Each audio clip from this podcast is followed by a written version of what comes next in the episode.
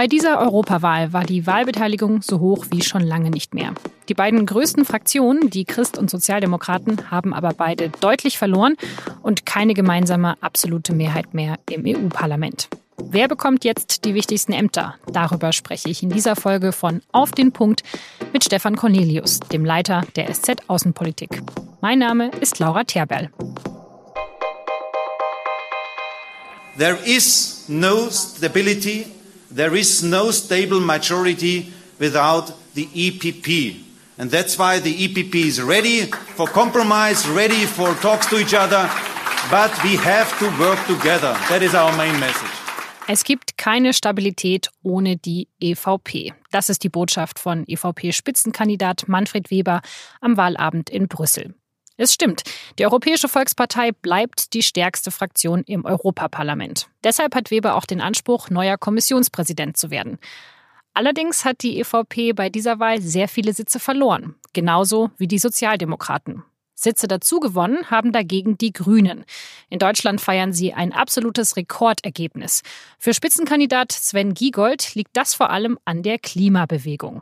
Heute, das ist an Sunday for Future. Das ist das Signal, was von diesem Tag ausgeht. Wir werden die Bewegung der Friday for Future, deren Anliegen in die Parlamente tragen, liebe Freundinnen und Freunde. Auch in Frankreich oder in Irland ist es gut für die Grünen gelaufen.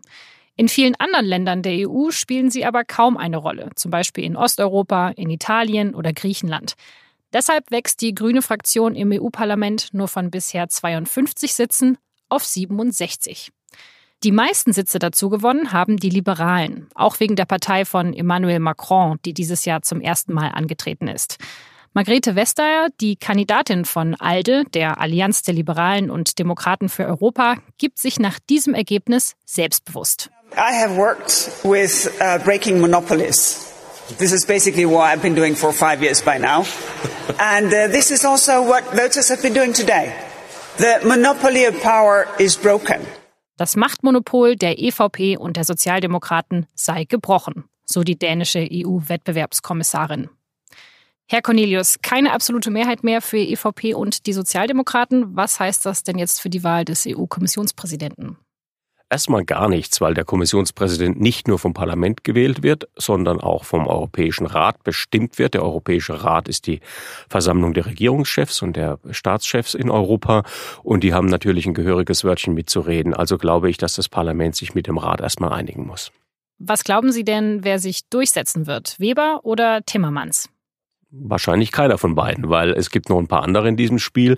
Vor allem die Liberalen, die jetzt als Königsmacher im Parlament mitspielen, haben einen Anspruch erhoben. Sie haben nebenbei den Vorteil, dass sie eine sehr starke Kandidatin aufgestellt haben, Frau Westhagen, die Kommissarin für Wettbewerb und die nun auch eine gute Kommissionspräsidentin abgäbe. Wer wäre denn Ihr Favorit? Ich glaube, es ist wichtig, dass Europa in allen Führungspositionen starke Persönlichkeiten hat. Der deutsche Manfred Weber wäre sicherlich kein starker Kommissionspräsident, aber vielleicht wäre er ein starker Parlamentspräsident. Frau Festhagen wäre vielleicht eine sehr gute Kommissionspräsidentin, auch weil es an der Zeit ist, dass Europa von einer Frau geführt wird. Und vielleicht finden wir noch einen starken Ratspräsidenten, zum Beispiel den niederländischen Premier Rutte, der ein sehr dynamischer Regierungschef ist und eigentlich auch auf der internationalen Ebene Europa sehr stark vertreten könnte. Was glauben Sie, wie schnell wird man sich da einig werden? Was wir sehen werden in dieser Woche ist ein Wettlauf zwischen Rat und Parlament. Das Parlament wird sich zwischen den Fraktionen versuchen abzusprechen, welchen Kandidaten man nun vorschlagen wird. Der Europäische Rat hat seine eigenen Interessen und hat sich als Ziel gesetzt, erst am 20. Juni, wenn der nächste reguläre Gipfel ist, zu entscheiden. Und in diesem Zeitraum zwischen jetzt und Ende Juni wird sich tatsächlich so etwas wie ein Tableau herausstellen. Und am Ende, glaube ich, wird es ein Kompromiss sein zwischen den Bedürfnissen der Regierungschefs und den Bedürfnissen des Parlaments. Es hat ja auch das Lager der Rechtspopulisten und der EU-Skeptiker deutlich zugelegt bei dieser Wahl. Haben jetzt also die EU-Gegner diese Schicksalswahl, wie es so oft hieß, für sich entschieden? Ich finde gar nicht, dass sie so deutlich zugelegt haben. Im Gegenteil, man hatte viel mehr erwartet.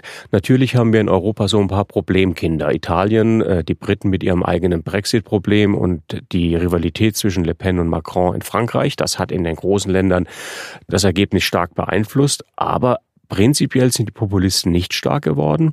Auch in Deutschland der Anstieg von dreieinhalb Prozent für die AfD ist eigentlich eine Lachnummer. Die Partei hatte sich viel mehr vorgenommen. Und insofern war diese Wahl auch ein Aufstand gegen die Populisten. Die Europäer haben gezeigt, dass sie ihren Kontinent, ihre politischen Systeme ernst nehmen und dass sie auch bereit sind, dafür zu kämpfen.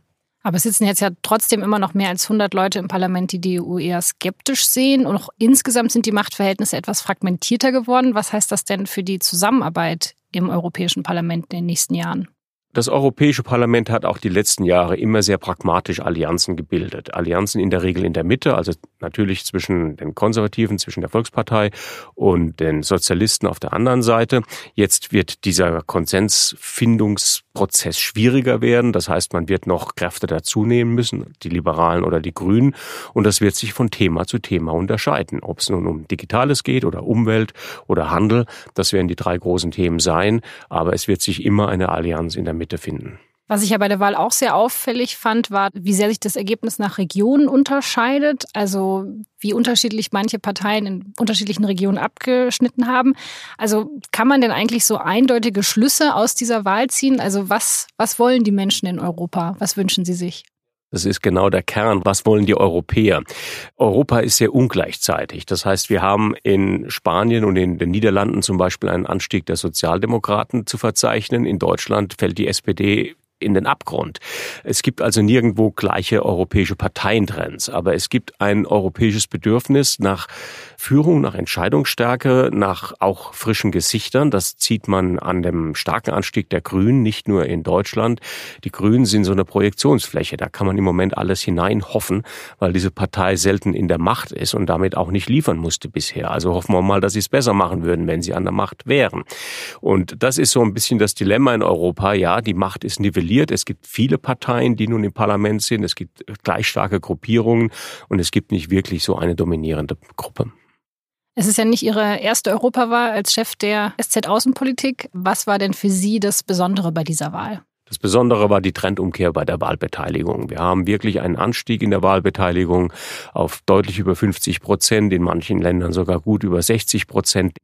Das ist ein gutes Zeichen. Die Menschen haben verstanden, dass dieses Europa für sie wichtig ist. Dieses Europa entscheidet über ihre Zukunft in der Welt. Amerika, China entfalten einen großen Druck. Wir sehen, dass die Umwelt und die Digitalthemen wichtige Entscheidungen abverlangen. Das ist verstanden worden, dass all dies nur in Europa gelöst werden kann. Vielen Dank, Herr Cornelius.